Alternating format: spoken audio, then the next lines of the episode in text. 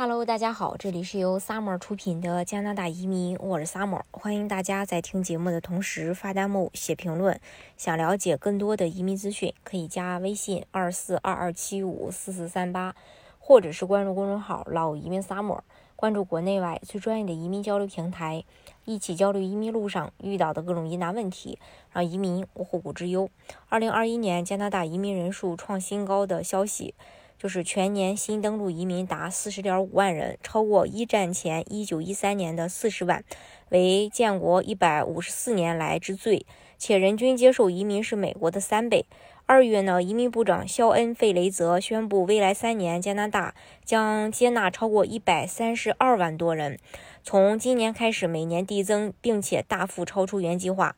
开始第三任期的自由党特鲁多总理在去年十二月公布了加拿大新移民系统优先事项，要求移民部缩减申请处理时间，解决解决疫情所造成的延误，为国际学生和外国临工设立快速通道，为在移民程序中等待的海外配偶和子女提供临时居留，免除公民申请费用。从二零一五年上台以来，自由党加大了移民力度，将每年三十万人的目标提升到超过四十万。原计划二零二一年至二零二三年接纳一百二十三万新移民。特鲁多政府为何以史无前例的规模来接收移民呢？传统说法是加拿大人口自然增增长率低，导致劳动力和经济增长率也低。增加移民为的是保持经济强劲，特别是二零三零年九百万婴儿潮一代跌到了六十五岁退休年龄，然后医疗保健等社会支出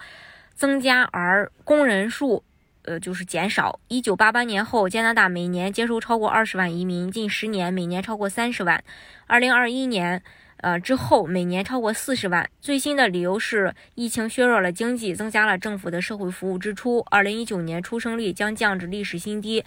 啊，每名呃妇女仅一点四七个孩子。疫情可能导致出生率进一步降低，令加拿大未来几年的人口增长更加依赖移民。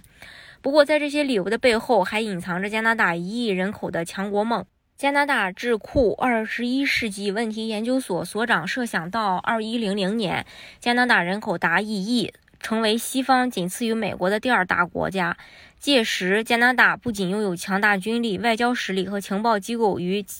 呃其他壮大的经济实力和社会能量相匹配。与持相同观点的加拿大《环球邮报》专栏作家报道，嗯。早在二零一二年就认为加拿大是人口不足的牺牲品。他呼吁每年吸收四十到四十五万移民，以避免到二十一世纪中期人口增长五千万时，因世界人口停止增长，难以吸引更多移民的加拿大将会失去完全成长的机会。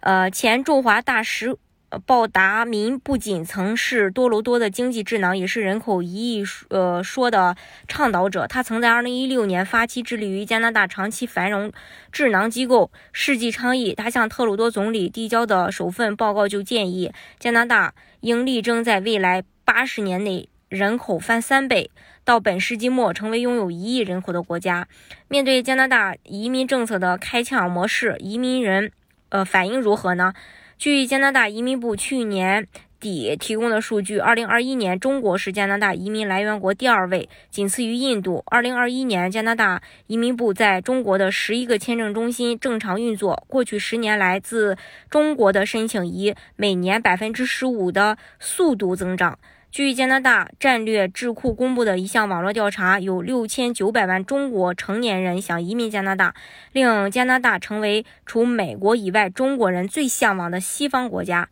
大家如果想去具体了解加拿大移民政策的话呢，也可以加微信二四二二七五四四三八，或者是关注公众号“老移民 summer”，关注国内外最专业的移民交流平台，一起交流移民路上遇到的各种疑难问题，让移民无后顾之忧。